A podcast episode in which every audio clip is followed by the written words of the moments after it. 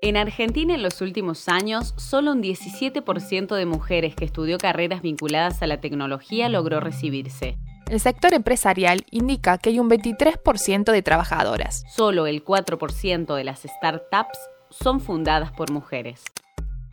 Al ritmo actual, la brecha de género logrará cerrarse en 257 años. 257 años. Reescribiendo el código. Un podcast de tecnología hecho por mujeres.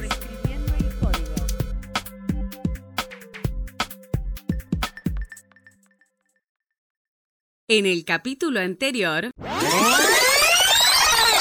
Hola, mi nombre es Jessica Peñalosa. Soy tester de accesibilidad de sitios web y también de videojuegos.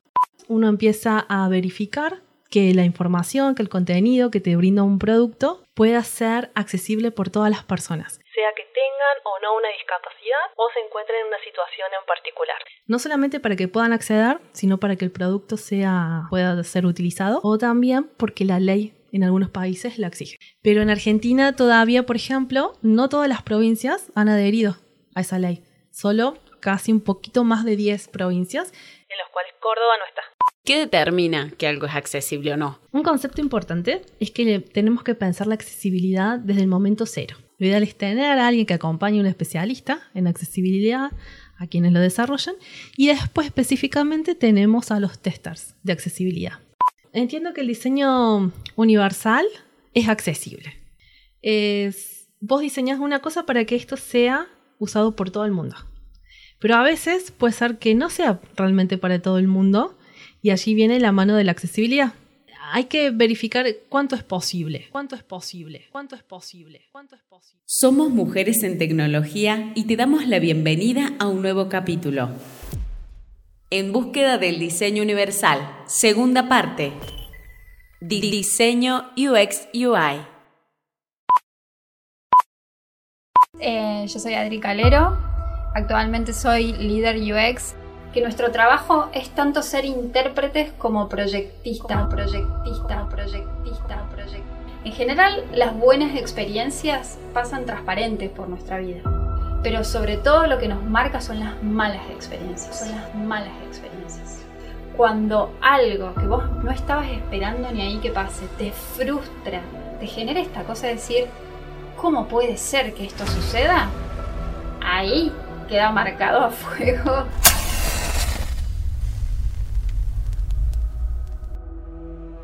Hola, mi nombre es Analía Gutiérrez, soy una de las directoras de Lengua Franca. Decíamos, eh, ¿en qué sentido la lectura fácil eh, debe ser parte del diseño universal? Ahora llegó el momento en que empecemos a pensar desde el vamos los productos, los bienes, los servicios accesibles en su totalidad.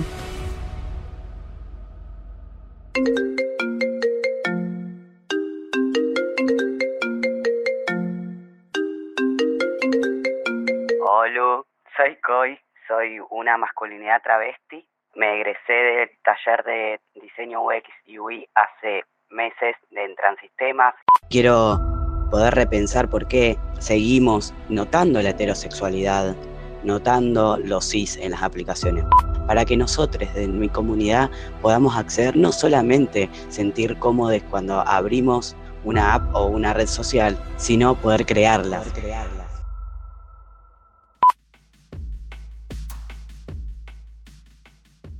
La accesibilidad web es un parámetro indispensable para ofrecer una buena experiencia de uso inclusiva para todas las personas. Y es que pasamos cada vez más tiempo frente a la pantalla haciendo más compras, más trámites, más cursos, más formaciones, más consultas y un largo etcétera. Para dar una respuesta a la altura de esta demanda, las interfaces tienen que ser cada vez más rápidas, más efectivas y más fáciles de usar. El diseño, basado en la experiencia de usuario, pasa al centro de la escena para hacer a los productos digitales y sus interfaces más usables y vendibles para una mayor cantidad de gente. Al fin y al cabo, un diseño universal es un diseño con más público. Hola a todos, yo soy Adri Calero, soy líder de diseño UX. Básicamente ser diseñadora UX o de User Experience o de experiencia de usuario quiere decir poder diseñar o proyectar soluciones a problemas que tiene la gente en general. En este caso, nosotros lo hacemos más desde la construcción de productos digitales o servicios digitales, pero la experiencia de las personas usuarias tiene que ver con todo tipo de experiencia que tengamos con alguna empresa, producto o servicio que nos crucemos. Si bien técnicamente yo soy licenciada en diseño gráfico, nunca ejercí como diseñadora gráfica en toda mi carrera. Siempre tuve la suerte de poder hacer diseño web, conocer el mundo digital, el mundo web, que es un mundo donde se puede iterar constantemente. No es como cuando diseñabas un folleto que se mandaban a imprimir 5000 y listo. si había un error, si algo no te gustaba, quedaba. El digital tiene esta gran capacidad de iteración, de ir mejorando, de cada día hacer el mundo un poquito mejor. Y bueno, estudié en la Universidad Siglo XXI y gracias a contactos y amigos de la propia universidad fui consiguiendo trabajos en emprendimientos digitales de Córdoba y en 2012 tuve la posibilidad de hacer una clínica intensiva de usabilidad con Santiago Bustelo, que es una persona muy conocida en, en este rubro que vino a Córdoba a dictarla y ahí me enamoré, pasión total por UX, usabilidad, esto de entender por qué se hacían las cosas, por qué tomar ciertas decisiones, de ver a las personas usando tu solución y darte cuenta que tenía mil posibilidades de mejora y a partir de ahí fue para mí un camino de ida a este mundo de esto, de mejorarle la vida a la gente de distintas maneras y de estar cerca de las personas y de entender sus problemas y necesidades reales, que hasta el día de hoy me apasiona cada día más, por suerte. Y bueno, y un camino también de muchos libros, podcasts, eh, videos, pero bueno, ya hace un poquito más de 8 años que hago diseño UX y me imagino que seguiré un tiempo más. Digamos que el origen, esto de observar a las personas usuarias tratando de hacer algo con tu solución o tu producto y digamos acuñar este término arquitectos de diseño eh, de experiencia viene de Don Norman que es eh, un autor digamos referente muy importante en el área que trabajando para Apple, cuando se empezaron a vender las computadoras más a la computadora personal, ¿no? Esto que vos te llevabas a tu casa y la tenías que ensamblar y el CPU, conectarlo con el monitor y el, y el teclado y todo ese tipo de cosas, empezaron a darse cuenta que era una experiencia compleja, difícil, que a las personas les daba miedo. Y él en ese, trabajando ahí, empezaron a acuñar estos términos y sobre todo esta mirada, esta forma de pensar a la solución desde la experiencia de la persona que lo va a usar y no desde la persona o el negocio que le está creando. Y de hecho yo hoy me doy cuenta que hace más de 8 años lo hago, pero en ese momento no tenía ninguna referencia, ¿no? como un poco intuitivo, un poco mirar qué otras cosas había en el mercado. Y a partir de ahí, de esa clínica a la que pude ir y de, y de la comunidad de diseño, ¿no? Esto de las comunidades en general que te ayudan a construir y a entender desde lo teórico llevado a la práctica qué es, para qué sirve, qué técnicas existen, por qué sentarse al lado de, algo, de alguien y ver cómo usa tu solución. Pero sigue siendo hoy un término muy nuevo, muy de nicho, muy que solo conocemos o entendemos los que lo practicamos y que en realidad está bueno empezar a universalizar todo este conocimiento porque en definitiva somos todas las personas las que consumimos o las que somos parte de esa experiencia. Y también, sobre todo, empezar a hacer que las personas que tienen recursos para hacer cambios, desde CEOs o capitales o gente que dice, bueno, acá puedo aportar de tal manera, lo entiendan para que entre todos vayamos de alguna manera construyendo un mundo mejor. UX, que significa User Experience, en español, experiencia de la persona usuaria, tiene que ver con toda la experiencia, con toda esa vivencia que la persona tiene con respecto a, no sé, por ejemplo, tomar un café en un lugar en el cual para pedir el café vos lo haces a través de una tablet, digamos. Quizás hay un diseñador UI que es User Interface o interfaz de usuario, que es este elemento tangible, en este caso digital, pero que me permite pedir el café, ¿no? Es el espacio donde realmente se puede dar la interacción entre la persona y en este caso esta solución digital, pero toda la experiencia de entrar, si en ese lugar hay un rico olor o no, si había mesa o no había, si tuvo que esperar, si el café salió como esa persona quería, la música del momento, si pudo pagar con tarjeta o solo aceptaba en efectivo, digamos. Si la persona que interactuó, que tiene el logo de la marca, no sé, en una camisa, me trató bien, me trató mal, todo eso hace a la experiencia. Entonces UX termina siendo un término mucho más abarcativo que tiene áreas de especialización y de las cuales User Interface es una parte de todo eso. ¿Y qué diferencias o similitudes hay con el diseño industrial o el diseño de moda o el diseño de eh, productos tangibles, digamos? Con respecto a similitudes, sobre todo con el diseño industrial, el diseño de experiencia y el diseño industrial tiene esta mirada de foco en la persona, la persona que lo va a usar, la persona que se va a sentar en esta silla durante cuánto tiempo, 10 minutos, 20, 50 todo el día. Y ahí esa investigación de cómo la persona se relaciona con el objeto o en nuestro caso cómo la persona se relaciona con nuestra solución, hay mucho de similitud ahí y de la investigación, la observación, la empatía, de tener en cuenta los contextos como, no sé, los bancos en donde, o casillas donde la gente espera el colectivo. ¿Qué pasa si llueve? ¿Qué pasa si hace mucho calor? En nuestro caso es, ¿qué pasa si estás mirando mi aplicación en tu celu, pero te está dando el rayo del sol por atrás? O te estás quedando con poca batería. ¿Qué haces? Entonces, creo que desde, desde el fundamento básico de poner a la persona en el centro tienen muchas similitudes. Y por ahí en las diferencias, que era lo que te mencionaba al principio, es esto de lo digital tiene una magia de poder iterarlo y flexibilizarlo eternamente si querés. Y en eso el trabajo nunca está terminado y todo es mejorable y eso de alguna manera es como que te da mucha cancha para jugar. Reescribiendo el código. Un podcast de tecnología hecho por mujeres.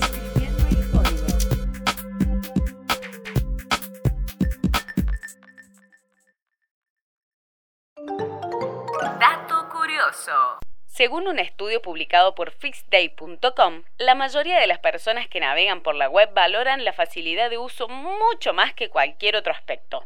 Y estamos hablando de una mayoría importante. Un 75% de los usuarios y las usuarias aseguran que lo más importante de un sitio es que sea fácil de navegar y puedan encontrar lo que buscan en él, mientras que al 10% le importa que sea lindo estéticamente y solo al 9% que sea interactivo.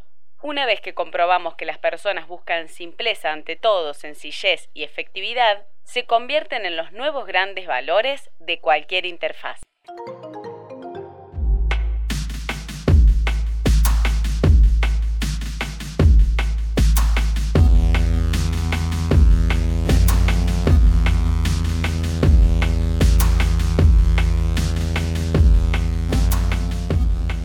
Todas las personas usuarias tienen que tener no la misma, porque seguro que no existe la misma experiencia, pero una experiencia lo más exitosa posible. ¿Cómo se logra eso?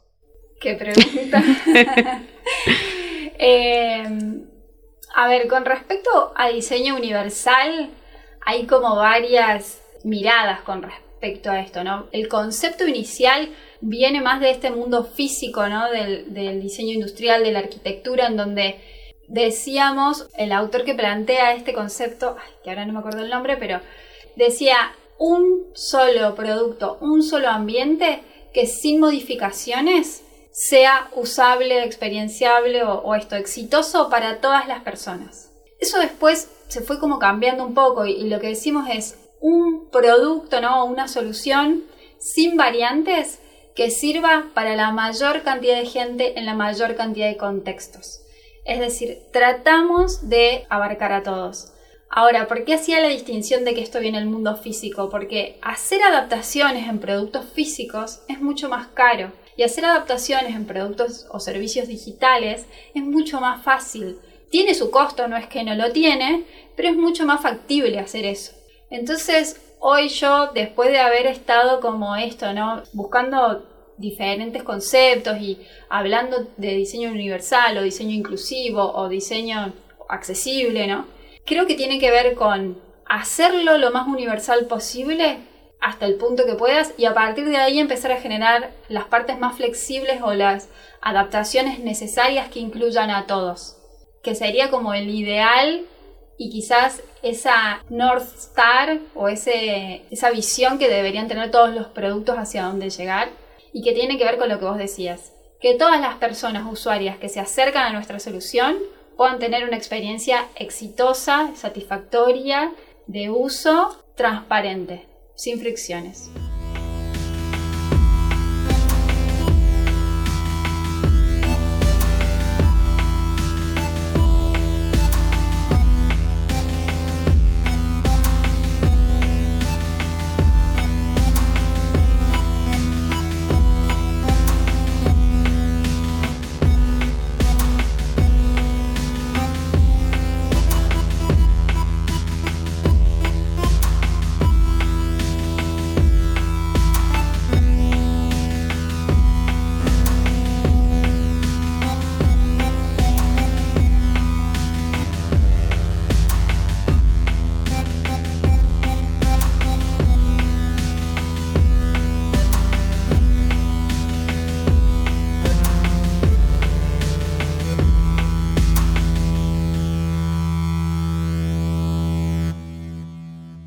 Nombre es Analía Gutiérrez, soy una de las directoras de Lengua Franca, una asociación civil que trabaja por el derecho a la comunicación en situaciones de diversidad lingüística.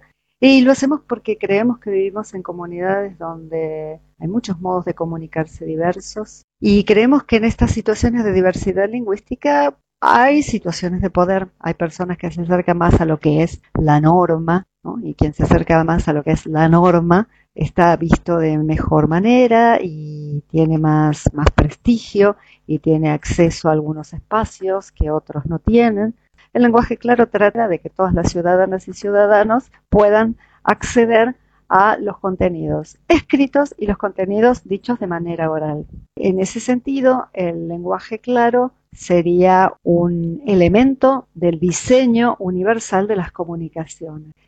Hablaba yo recién del lenguaje claro y decía, el lenguaje claro es un modo de escribir que facilita la comprensión, accesibiliza los contenidos para todas las ciudadanas y ciudadanos, tanto de manera escrita o para su lectura, como de manera oral o su comprensión auditiva. Pero existe otra estrategia que es en la que nosotros trabajamos más fuertemente, que es la de la lectura fácil. La lectura fácil es un modo de escribir que mm, alcanza a personas con dificultades más específicas.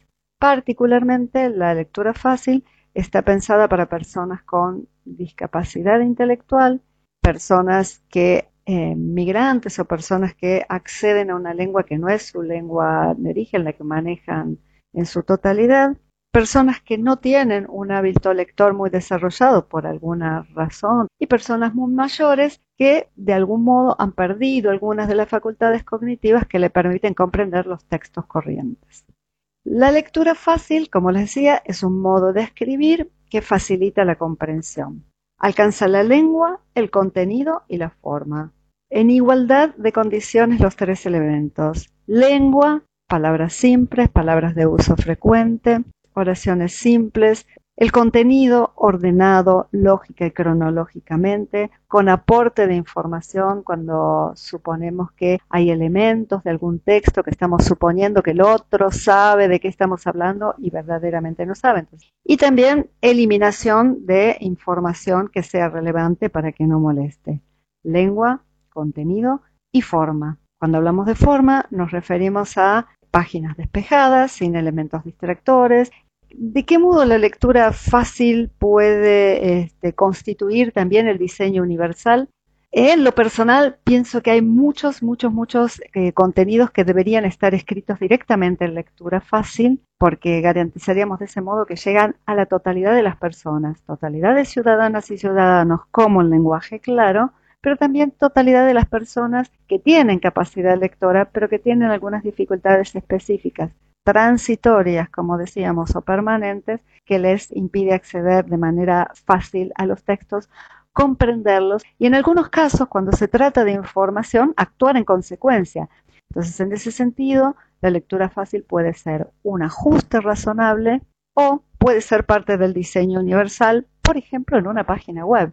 Eh, es muy interesante esto de pensar que sea lectura fácil, sea lenguaje claro, tiene que estar en la concepción misma de la comunicación. ¿no? Decía yo que muchas veces es, es, un problema la no concepción desde el momento mismo en que uno está generando algún producto, generando algún bien, generando algún servicio. El problema de que no esté contemplado en ese momento la posibilidad de hacer contenidos accesibles. Ahora llegó el momento en que empecemos a pensar desde el vamos los productos, los bienes, los servicios accesibles en su totalidad. Llegó el momento de tomar conciencia de que el entorno tiene responsabilidad en la accesibilidad de las personas con, con, discapacidad y no solamente de las personas con discapacidad, de las personas que no acceden a determinadas cosas de la manera corriente por la razón que sea. En ese sentido, nos corresponde preguntar, creemos, cuál es nuestro rol. Y creemos que nuestro rol es ser parte del entorno, parte del entorno de cualquier persona. Por lo tanto, nos corresponde pensar, tender a o ser lo más accesibles posibles, lo más facilitadores posibles.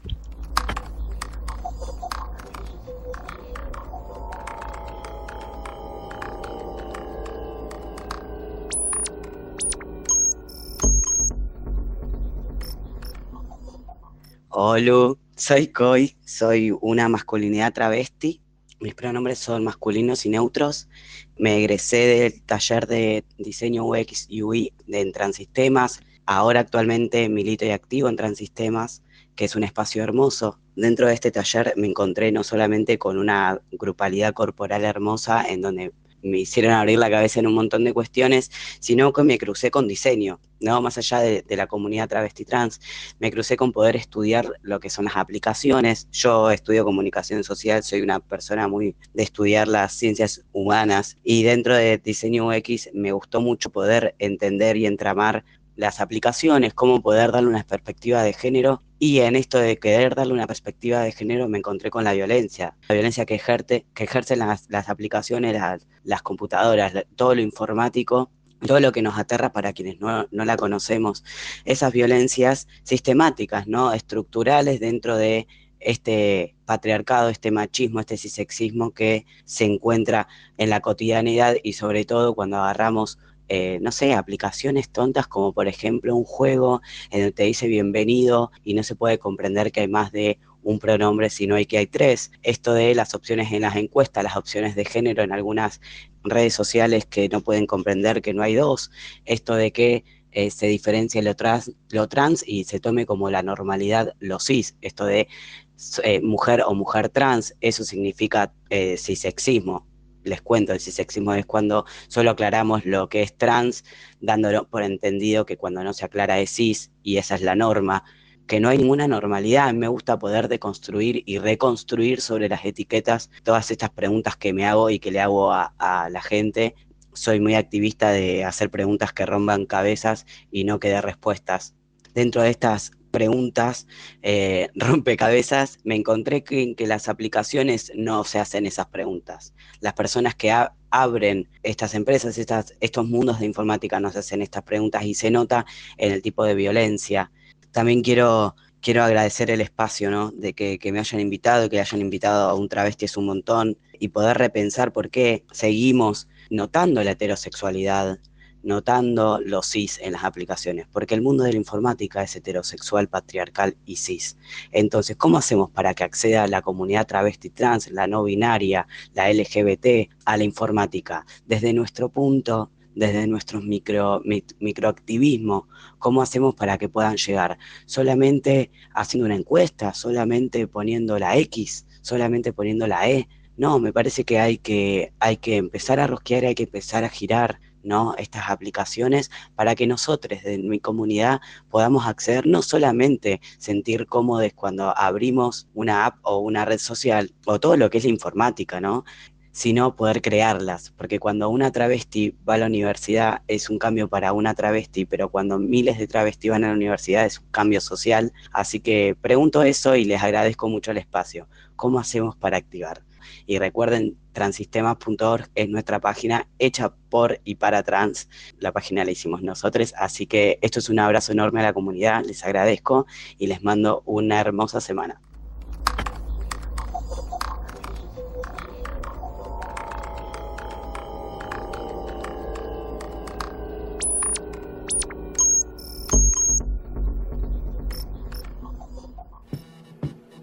¡858! Primera vez que llego temprano al trabajo.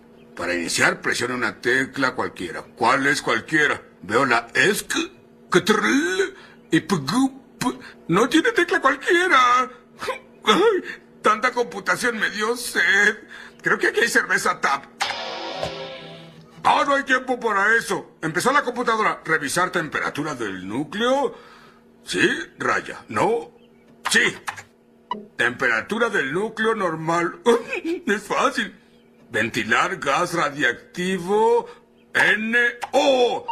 La ventilación evita la explosión. ¡Qué difícil! ¿Y mi cerveza? Ventilar gas radiactivo YES. Tocar claxon de alerta YES. Descalificar ductos de calcio. Fácil. Y dice Y y dice... eh, ah, solo tengo que poner la Y. Situación crítica. ¡Oh! March. Lisa. Flanders. Explosión inminente. Explosión inminente.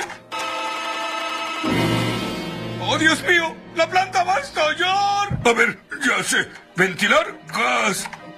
¿Presión muy alta? ¡Oh! Debe cerrarse manualmente. Tengo que advertirles en la planta. Los dedos que uso para marcar son demasiado gruesos. Para obtener una barra especial, oprima todos los botones con la palma. Mujeres en tecnología, potenciando la diversidad en el ecosistema tech. Si alguna persona que está escuchando tiene algún interés por formar parte de este mundo del diseño UX UI, ¿qué recomendaciones le, darías? ¿Nos- ¿Por dónde hay que empezar? Por un lado, libros, ¿no? La la teoría, hay cosas que se escribieron los fines de los 90 con respecto a la relación humano-computadora que al día de hoy son aplicables. Entonces, o de diseño en general, de diseño emocional, de UX. De hecho, hay un libro de autores argentinos que se llama UX Experiencia de Usuario, que está en español, porque el tema también de esta, esta disciplina es que por ahí mucho está en inglés, pero hay cosas que están en español, así que eh, está bueno buscarlo. El libro es de Juan Manuel Carrara y eh, Jessica Duarte, creo que se llama, son dos autores. Todo lo que puedan de alguna manera autodidacta leer y empezar a meterse en este mundo, aunque al principio no lo entiendan mucho, no importa, léanlo, digamos, es como empezar a meterse ahí. Por otro lado, eventos, meetups, empezar a seguir a, diseñadoras eh, UX o diseñadoras de interfaz o de producto, donde quieran, en cualquier red, empezar a seguirlas, a ver qué comparten, qué tipo de eventos, y también eh, bootcamps o ese tipo de cosas. Y por otro lado, si pueden, capacitaciones, ¿no? Cursos.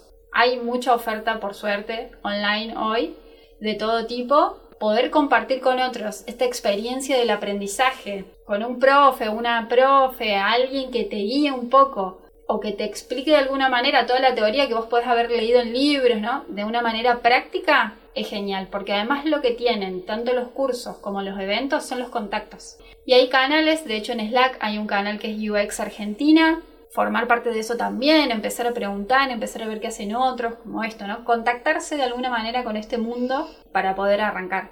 Si sos mujer y estás como escuchando este podcast y querés ser parte de este mundo UX, está genial porque la verdad que, como sabemos desde la comunidad de MET, por ahí cada vez vamos creciendo, pero seguimos siendo menos, ¿no? Las mujeres y, y los géneros no binarios.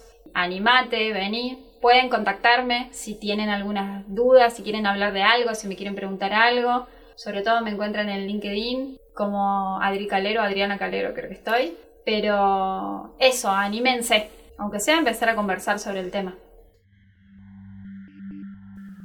Este podcast es producido y realizado por Comunidad Med. Mujeres en Tecnología. Voces, edición y música, Catalina Arismendi, Julia Calvo, Jessica Checa y Florencia Risolo. Si querés formar parte de nuestra comunidad, nos encontrás en todas las redes sociales como Comunidad Med. Y en www.mujeresentecnología.org. Gracias por escucharnos.